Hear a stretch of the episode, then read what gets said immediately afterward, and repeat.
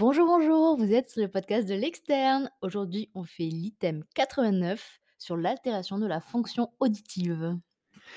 Bonjour, bonjour à tous mes amis un peu sourds, un peu durs de la feuille. Bon, on va faire aujourd'hui, euh, comme on l'a dit, l'altération de la fonction auditive. Donc là, bon, ça prend euh, en compte une grosse panoplie de, de sujets divers et variés. Ça va du dépistage chez l'enfant à la surdité chez les personnes âgées, des traumatismes, des maladies dégénératives, etc. On va bien s'amuser, mais à la fois, c'est un item assez court, donc ça va être du concret, du concis, du précis et du plaisir pour finir. Donc, on va commencer, n'est pas coutume, par la définition. Mais pour le coup, ça sera la définition euh, d'un test auditif tonal. Donc, l'audiométrie tonale, qu'est-ce que c'est? C'est la mesure subjective du seuil de détection de son pur. Donc, son pur, c'est une seule euh, fréquence, euh, entre 125 et 8000 Hz. Ces sons sont présentés dans le silence, en conduction osseuse et aérienne pour chaque oreille. Et donc avec ceci, euh, eh bien, ça va permettre de déterminer le type de surdité. Soit c'est une surdité de perception, de transmission ou mixte. On va y revenir un petit peu plus loin. Et ça permet également de déterminer le niveau de l'atteinte auditive. Donc voilà, quel type de surdité et euh, ben voilà, quelle intensité, on va dire, de surdité, euh, voilà, quel niveau de perte auditive. Donc ça, c'est l'audiométrie tonale. Alors, les différents types de surdité. Donc là, on y vient. Il y en a trois grands types, comme on a dit, et qui sont définis justement selon l'audiométrie tonale. En premier, il y a la surdité de transmission. Donc là, la conduction osseuse est normale et la conduction aérienne est altérée. Donc en fait, c'est la transmission du, de l'influx sonore, du message, euh, du message sonore qui ne va pas être bien conduit et donc c'est la par l'air, dans l'air, donc c'est la conduction aérienne qui va être altérée. Les deux courbes, pour le coup, si on prend le, si on prend schéma d'audiométrie tonale avec la conduction osseuse aérienne, eh bien ces deux courbes-là ne sont pas accolées.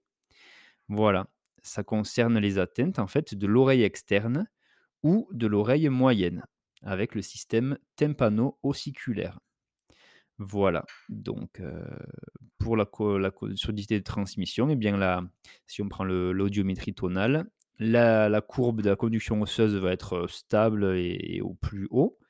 Et par contre, eh bien, la conduction aérienne sera plus basse dans les, intensités et ne suivra pas en fait la, la courbe de la surdité de la conduction osseuse.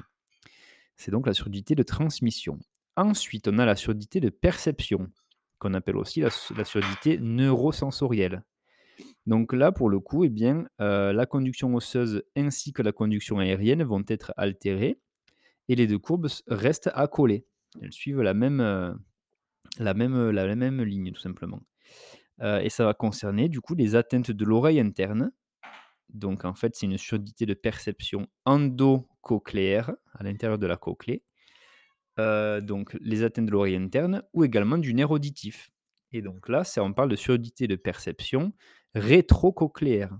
Donc c'est même en arrière de la cochlée. C'est pas dans la cochlée, c'est en arrière, donc plus proche euh, du cerveau finalement, avec le nerf auditif qui est atteint. Ok, et enfin on a la surdité mixte qui est la troisième grande classe. Et donc là, c'est l'association d'une surdité de perception et d'une surdité de transmission. Et donc là, ben, la conduction osseuse et aérienne sont toutes les deux altérées, mais il existe un écart entre les courbes. Il y a la conduction aérienne qui est plus altérée encore que la conduction osseuse. Ça concerne des atteintes qui sont mixtes, du coup, ben, comme, euh, comme son nom l'indique, et le plus souvent, on a une atteinte de l'oreille moyenne et de l'oreille interne. Voilà. Donc, euh, on a une altération des deux types de conduction et deux courbes d'audiométrie tonale qui ne sont pas accolées. Voilà, avec la conduction aérienne qui est encore plus mauvaise que la osseuse, qui est elle-même plus mauvaise que la normale. Alors, maintenant, les tests acoumétriques.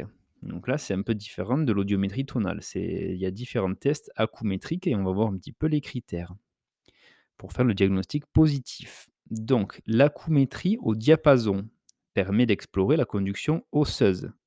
Parce qu'en fait, on va mettre le pied du, diapason que l'on fait vibrer au contact de l'os. Euh, voilà. Et on va tester aussi la conduction aérienne. Parce qu'on va mettre les branches du diapason devant le conduit auditif externe.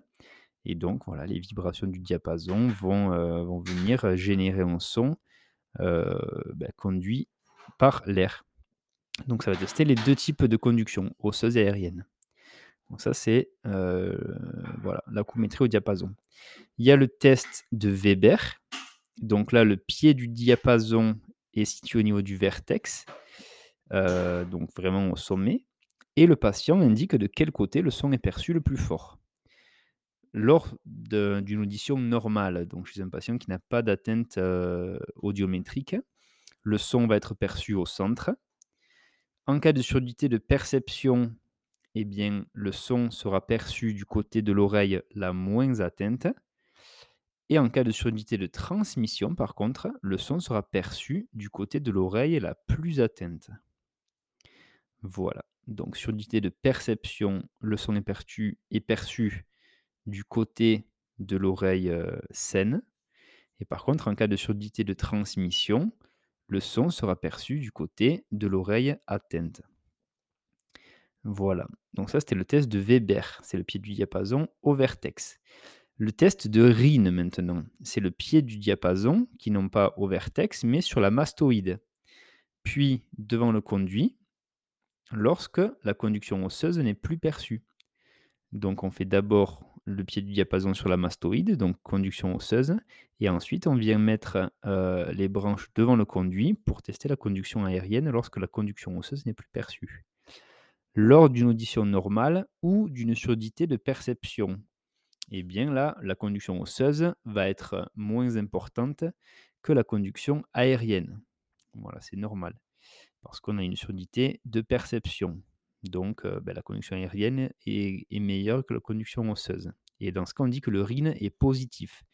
Si par contre on a une surdité de transmission, et bien du coup c'est l'air c'est l'air qui ne va pas bien transmettre le son à l'oreille. Enfin, pas comment le dire, mais c'est l'air qui va être qui va pas bien transmettre. Donc, on aura une conduction aérienne qui sera inférieure à la conduction osseuse.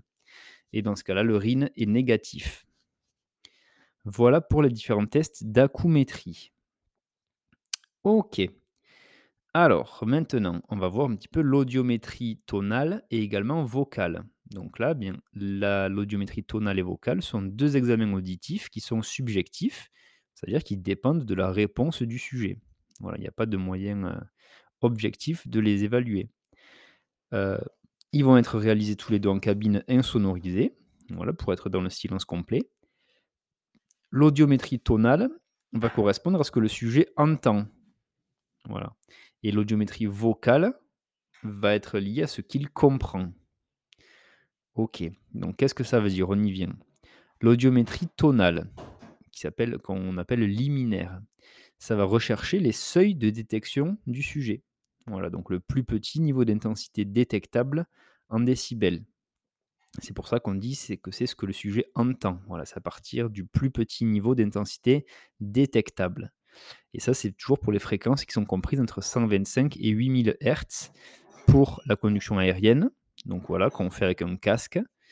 Et euh, ça sera entre 125 et 4000 Hz pour la conduction osseuse, qui se fait du coup au vibrateur. Voilà, donc on a des, fréquences plus élevées de 4 à 8000 euh, qui ne se font que par la conduction aérienne, puisqu'on ne les a pas en conduction osseuse. Et donc ça, cette audiométrie tonale liminaire, elle permet de tracer l'audiogramme tonal qui, va représenter en fait les seuils en fonction de la fréquence et donc ça sera oreille par oreille. Et ça permet de classifier la surdité en fonction de la moyenne en conduction aérienne sur 500, 1000, 2000 et 4000 Hz de l'audition normale à la surdité profonde.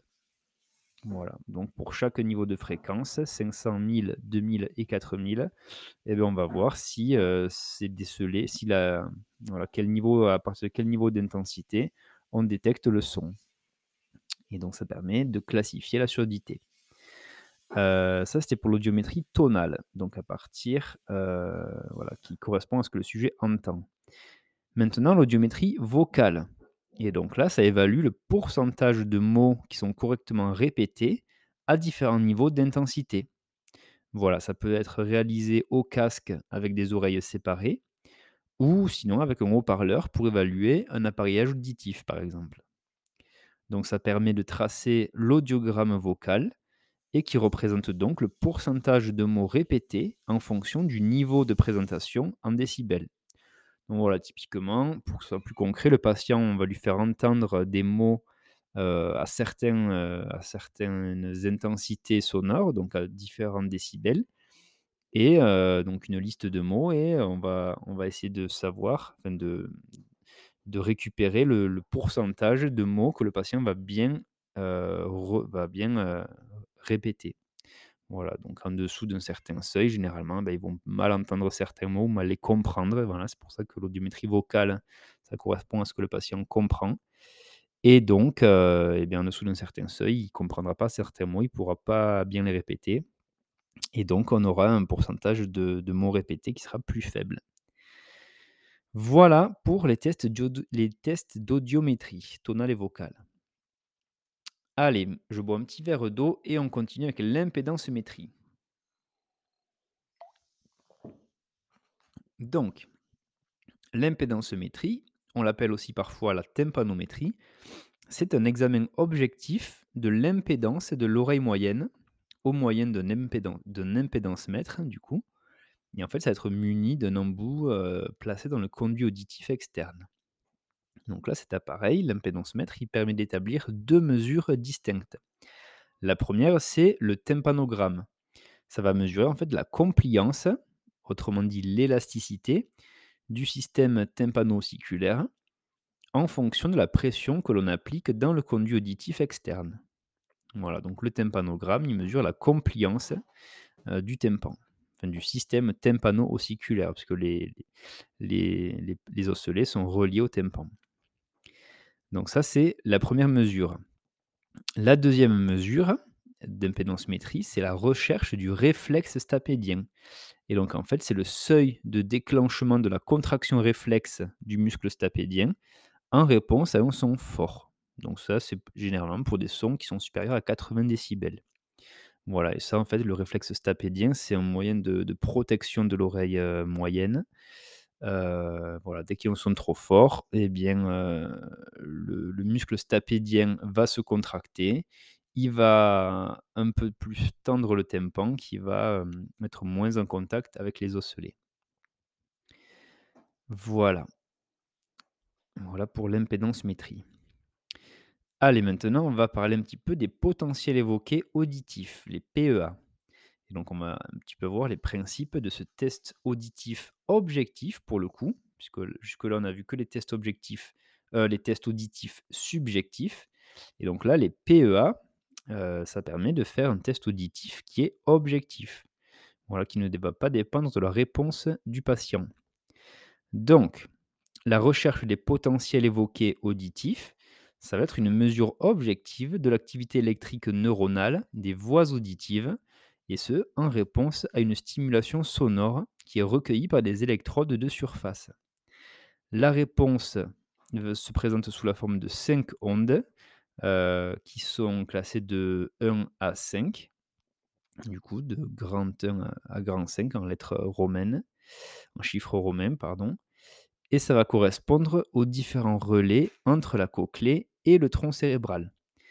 Donc, les PEA, les potentiels évoqués auditifs, permettent de rechercher des seuils auditifs objectifs. Donc là, les seuils auditifs, c'est toujours la plus faible intensité. Euh, et là, pour le coup, c'est objectif parce que c'est la, plus faible intensité pour laquelle une réponse PEA est détectable.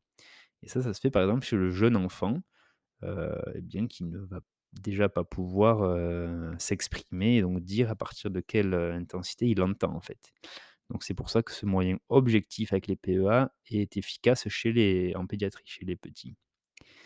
Voilà, ça permet aussi les PEA de rechercher un allongement unilatéral des latences des ondes. Donc ça, c'est ce qu'on appelle l'intervalle 1 à 5, donc heu, bâton V en chiffre romain heu et donc cet allongement unilatéral des latences, ça va témoigner d'une atteinte rétrocochléaire. Exemple, dans le schwannome vestibulaire ou schwannome, je ne sais pas comment on dit, moi je dis le schwannome. Voilà, vestibulaire et donc là, heu, si on a un allongement de ces latences des ondes, eh bien on aura, heu, probablement une atteinte rétrocochléaire, en arrière de la cochlée.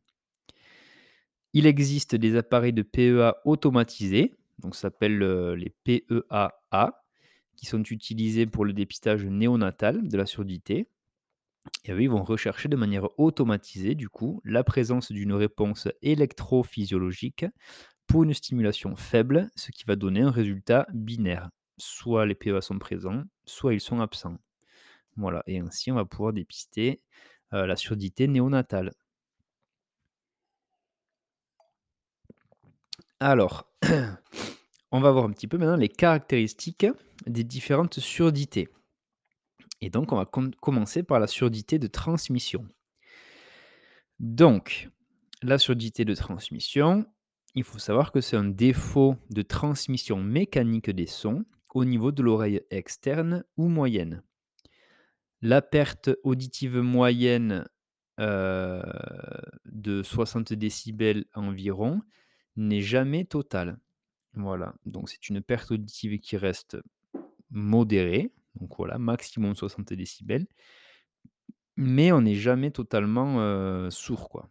Il y aura toujours, toujours un peu d'audition. Il n'y aura pas de distorsion et elle prédomine souvent sur les graves. Voilà, donc les sons graves seront moins bien entendus dans les surdités de transmission. On aura un test de Weber qui sera latéralisé, si vous avez bien suivi, du côté sourd. Donc le son sera perçu du côté où l'oreille a une mauvaise transmission.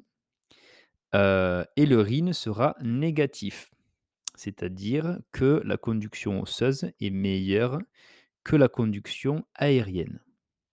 Voilà, donc dans les surdités de transmission, le Weber sera latéralisé du côté sourd et le RIN sera négatif, donc la conduction osseuse est meilleure que la conduction aérienne. Voilà. Heu, l'audiogramme tonal. Donc, là, la conduction osseuse sera normale et la conduction aérienne sera abaissée, ce qui est cohérent avec le test de RIN du coup. Heu, on aura, heu, un intérêt de faire le tympanogramme parce que là, on va pouvoir, objectiver un épanchement rétro-tympanique, par exemple, un dysfonctionnement tubaire, une luxation ossiculaire. Voilà, ça, peut faire des des surdités de transmission et on va pouvoir également rechercher le réflexe stapédien qui sera altéré notamment dans l'autospongiose. Voilà, il y aura un intérêt aussi de l'autoscopie pour rechercher, par exemple, heu, une otite moyenne aiguë, une otite séromuqueuse, un cholestéatome, et cetera. Voilà, parce que c'est vraiment des choses que l'on peut voir à l'autoscope, sou souvent dans la surdité de transmission. C'est plutôt des causes un peu périphériques. Heu et le traitement chirurgical est souvent possible. Voilà et l'appareillage audi auditif est efficace la plupart du temps. Voilà pour la surdité de transmission. Heu, donc quels examens d'imagerie on peut faire devant la découverte d'une surdité de transmission? Donc là, l'examen de choix pour l'exploration de ces surdités de transmission, c'est, heu, bah, le scanner des rochers en coupe fine. Voilà, ça permet la visualisation précise des osselets, la pneumatisation ou, heu, l'opacité tissulaire de l'oreille moyenne, pardon, ou également d'un foyer autospongieux. Voilà, donc heu, dans le cas d'un cholestéatome, le diagnostic, heu, se fera par l'autoscope, mais le bilan d'extension et préopératoire, heu, par scanner, du coup par TDM, sera indispensable. Voilà. Pour l'otite chronique non cholestéato cholestéatomateuse, heu, voire la suspicion d'une atteinte ossiculaire et bien là, heu, le scanner permettra de faire le bilan ossiculaire pour préciser l'origine de la surdité de transmission. Heu, dans le cas de l'autospongiose, le scanner sera nécessaire pour confirmer la présence du foyer autospongieux et du coup éliminer un diagnostic différentiel. Voilà, donc l'autospongiose, on fait le scan qui est nécessaire pour préciser la présence, heu, du foyer autospongieux, pour la confirmer. Et enfin, pour l'otite séromuqueuse de l'enfant, là, il n'y a pas d'imagerie nécessaire en première intention. Voilà, c'est le cas le plus simple. OK. Alors maintenant, on va parler un peu plus de la tympanométrie dans le diagnostic et des surdités de transmission. Donc là, pour l'interprétation du tympanogramme, en présence de cette surdité de transmission, il va y avoir différents types. Il y aura le type A, donc là, c'est le tympanogramme normal. Il n'y a pas d'anomalie de la compliance du tympan, par exemple dans l'autospongiose. Voilà, l'autospongiose ne va pas, heu, ne entraîner d'anomalie de la compliance. C'est le type A du tympanogramme. Un tympanogramme de type B, c'est un tympanogramme plat, dans le cas notamment d'un épanchement rétrotympanique. Voilà, par exemple l'otite séromuqueuse. Donc là, on aura un tympanogramme plat, donc pas de compliance, heu, il n'y aura pas de compliance pour le coup du tympan. Ensuite, le tympanogramme de type C, eh bien là, on aura une déviation du pic vers les pressions négatives et donc là, ça traduira un dysfonctionnement tubaire, par exemple dans l'otite chronique. Voilà et enfin, on aura un tympanogramme qu'on appelle en tour Eiffel et donc là, en fait, on aura une augmentation de la compliance et donc là, ça se verra notamment dans la luxation ossiculaire. Voilà, donc à l'arrière du tympan, les osselets seront luxés, donc on aura un moins bon contact avec le tympan et donc le tympan aura plus de compliance, en fait. Voilà, il il sera plus élastique. Et donc ça, c'était pour le tympanogramme et maintenant pour le réflexe stapédien. Heu, comment on va l'interpréter dans le cas d'une surdité de transmission?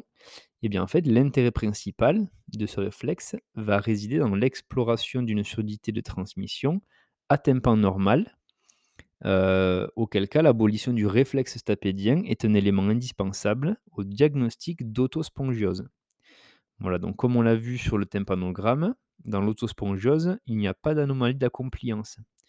Heu, c'est un tympanogramme de type A qui est normal. Et donc pour faire, le diagnostic d'autospongiose, on doit avoir, une interprétation du réflexe stapédien. Voilà, parce qu'en fait, bah, le tympan sera normal, mais on n'aura pas de réflexe stapédien. Voilà pour l'autospongiose. Et donc là, on va voir maintenant les étiologies principales de ces surdités de transmission. Donc, chez les adultes, les principales étiologies, ça va être en premier lieu, eh bien le bouchon de cérumen, tout simplement. Heu, l'otite chronique non cholestéatomateuse. Donc là, ça sera par exemple, une atteinte ossiculaire, une tympanosclérose, une large perforation tympanique, ça aussi. Donc ça, c'est des otites chroniques non liées à un cholestéatome.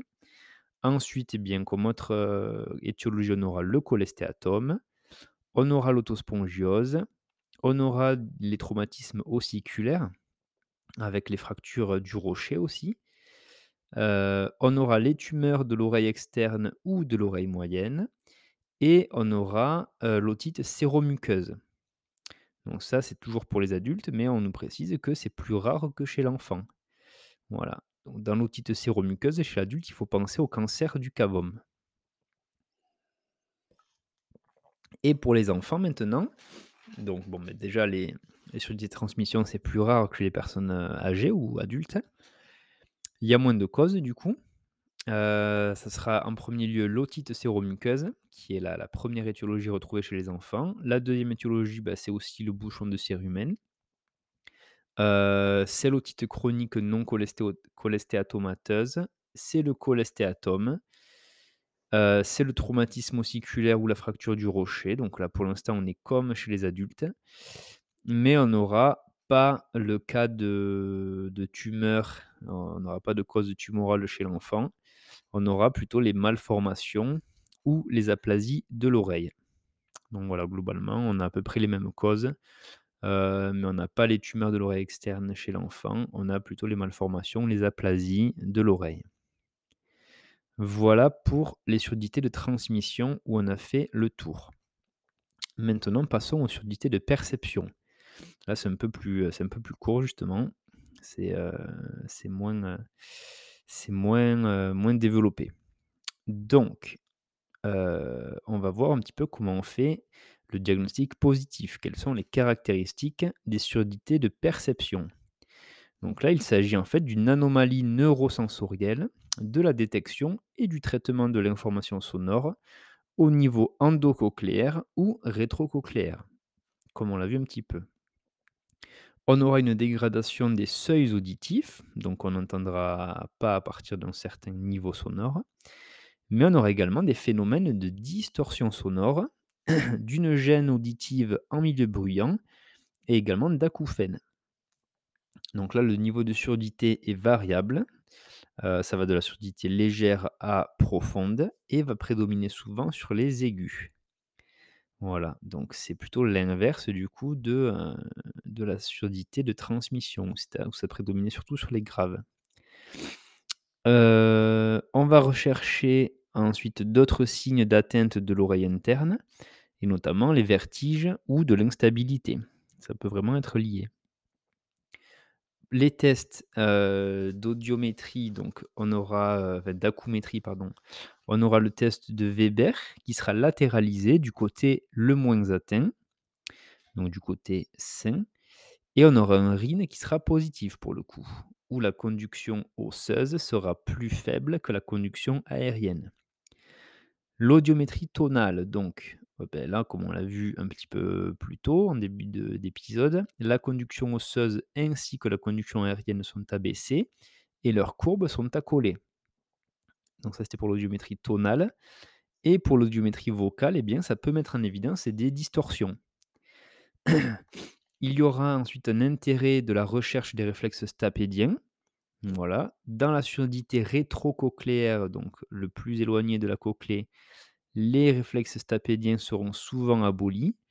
Et en cas de surdité endocochléaire, donc à l'intérieur de la cochlée, les réflexes stapédiens seront souvent conservés.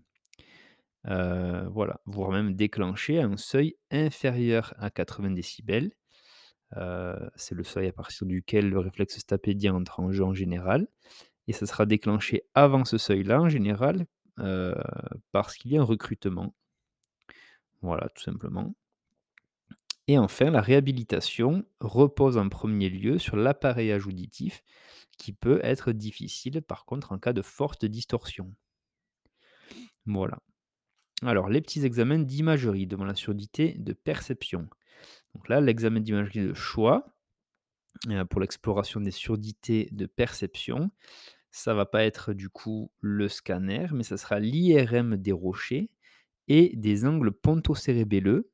On va injecter cet IRM, voilà, il va se faire en coupe fine qui va permettre, de visualiser les anomalies endo ou rétro-labyrinthiques. Voilà. Dans certains cas, notamment pour l'exploration de certaines anomalies de l'oreille interne, par exemple des malformations ou la déhiscence, des canaux de l'oreille interne et cetera, heu, le scanner des rochers peut permettre une meilleure caractérisation des anomalies anatomiques. Voilà, donc ça peut aussi, on peut avoir aussi recours au scanner. Donc, il y a quelques situations de surdité de perception qui vont imposer une IRM des rochers. Ça va être en cas de surdité unilatérale brusque. Voilà. Ça va être en cas de surdité de perception qui sera progressive et unilatérale ou asymétrique. Si on a une surdité de perception des deux oreilles, mais qu'on en a une des deux qui entend beaucoup moins bien. Donc là, on va rechercher un schwannome vestibulaire. Voilà. Quand on suspecte une maladie de Ménière, on va en faire une IRM initiale pour éliminer un diagnostic différentiel. Et en cas de suspicion de labyrinthite, on va aussi faire une IRM des rochers. Et l'IRM permet aussi, entre autres, d'éliminer un neurinome de l'acoustique. Voilà, voilà. Alors chez l'enfant, on a des petites particularités pour les examens d'imagerie. Donc pour le coup, chez les enfants, heu, dans les surdité de perception et particulièrement les surdité sévères ou profondes, eh bien, heu, ils doivent bénéficier d'un bilan d'imagerie par scanner, donc des rochers en coupe fine, plus d'une IRM. Donc là, IRM encéphalique et IRM des rochers. Ce bilan va être à visée, étiologique et préopératoire pour les enfants chez qui la pose d'un implant cochléaire est envisagée. Donc là, heu, le scanner qu'on va faire, heu, des rochers au niveau des rochers va rechercher une anomalie malformative de l'oreille interne. Donc là, ce sera pour faire le bilan morphologique, heu, donc de l'oreille interne, mais également de l'oreille moyenne. Voilà et l'IRM encéphalique et des rochers va permettre de rechercher une anomalie malformative, mais pour le coup cochléo-vestibulaire. Rechercher également une agénésie du nerf auditif et rechercher d'autres anomalies encéphaliques qui pourraient être associées. Voilà, donc heu, scanner des rochers plus IRM encéphalique et IRM des rochers. On va voir un petit peu les étiologies principales des surdités de perception. Donc là, bah, c'est on va voir celle, pour l'adulte. Il y a 2 cas en fait, il y a la surdité unilatérale ou bilatérale. Donc dans les cas de surdité unilatérale, eh bien on aura, le neurinome de l'acoustique, qu'on appelle aussi, bah, le schwannome vestibulaire, c'est pareil. On aura la surdité post-traumatique, donc notamment dans le cas de fracture du rocher translabyrinthique, une commotion labyrinthique également, il n'y a pas besoin d'avoir de fracture du rocher. Heu, voilà. Ça peut être aussi une surdité unilatérale dans le cas de labyrinthite. Ça sera notamment dans les situations post-opératoires ou, une complication d'une otite moyenne aiguë ou chronique. Voilà, qui peut se compliquer en labyrinthite et une maladie de Ménière et d'autres troubles de pression de l'oreille interne peut causer cette surdité unilatérale et il faut savoir que ça peut être également bilatéral pour le cas de de la maladie de Ménière et des autres troubles pressionnels de l'oreille interne. Voilà pour les étiologies principales des surdités unilatérales. Pour les surdités de perception bilatérale maintenant. Donc là, la première cause, retrouvée, ce sera la presbyacousie. Voilà, donc liée au vieillissement, hein, comme la presbytie au niveau de des yeux. Ça sera une surdité d'origine génétique et donc là, ce sera plutôt évolutif. Ça sera aussi les traumatismes sonores aigus ou chroniques.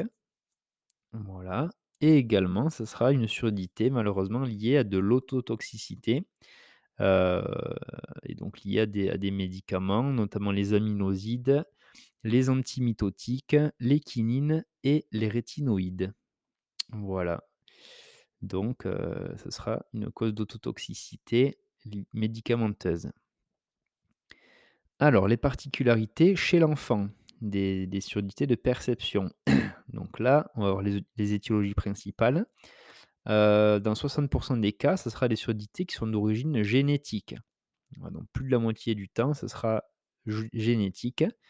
Donc là, ce sera soit isolé ou non syndromique.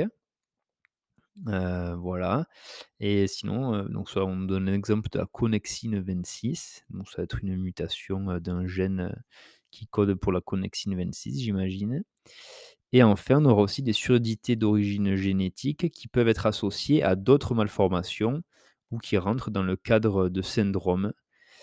Donc là, voilà, on a plein de syndromes. Il y a le syndrome de Usher, Waardenburg, Pendred, Alport, heu, Jerwell-Lange-Nielsen. Voilà, plein de noms, heu, de personnes qui ont découvert ces syndromes-là. Voilà pour les surdités qui sont d'origine génétique chez l'enfant, qui représentent 60% des cas. Les 40% restants, ce sera des surdités acquises. Donc là, ça peut être, heu, selon la période en fait, donc les surdités prénatales, donc avant la naissance du bébé. Ça peut être lié à des embryos ou des fœtopathies, heu, liées notamment au cytomégalovirus, la rubéole, les médicaments tératogènes aussi, voilà, que la mère aurait ingérés. Heu, ensuite on a les néonatales, donc vraiment, heu, proches de la autour de la naissance quoi, donc heu, une prématurité par exemple, une anoxie néonatale peut entraîner des surdités acquises qui seront de perception.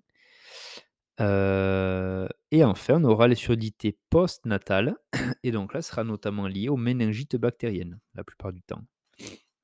Voilà et donc dernier petit point sur la prise en charge. Bah, il faut savoir que le diagnostic et la prise en charge précoce sont indispensables au bon développement de la communication et du langage. Voilà.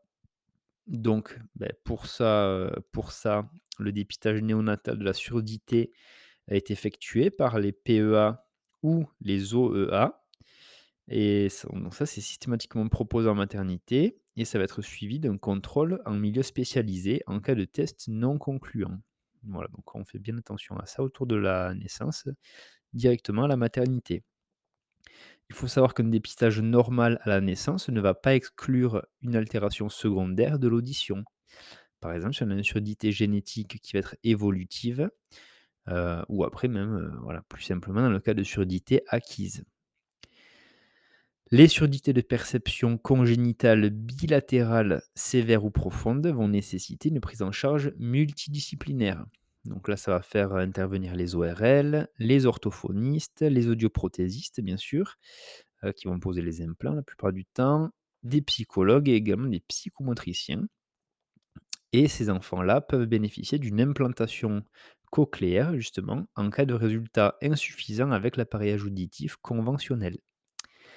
Voilà, voilà, pour la fin de cet item sur l'altération de la fonction auditive.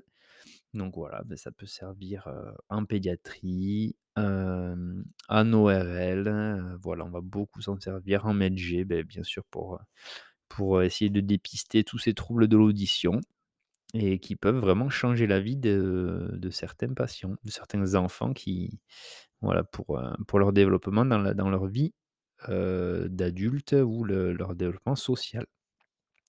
Voilà, j'espère que ça vous a plu. Heu, je vous laisse là et puis je vous dis à vendredi pour le dernier épisode de la semaine qui sera sur je sais plus quoi. Bah, je je sais plus quelle, hem, quelle matière on va faire, mais bon, je vous le mettrai de toute façon sur Instagram. Là, il y avait pas d'image sur le chapitre, donc je mettrai peut-être des petits mèmes, heu, voilà, pour, heu, pour vous faire rigoler en ce début de mercredi. Allez, beh, bon courage à tous pour votre journée, bossez bien. Je sais que enfin, je crois savoir qu'il va y avoir les résultats des EDN cette semaine-là. Donc, beh, bon courage à tous, on croise les doigts pour vous et puis, heu, et bien, beh, bossez bien, hein, puis les stages vont commencer, j'imagine, du coup? Pour vous et pour les autres et beh, continuez à bien réviser et à vous régaler dans vos études. Allez, bonne journée à tous. Ciao, ciao.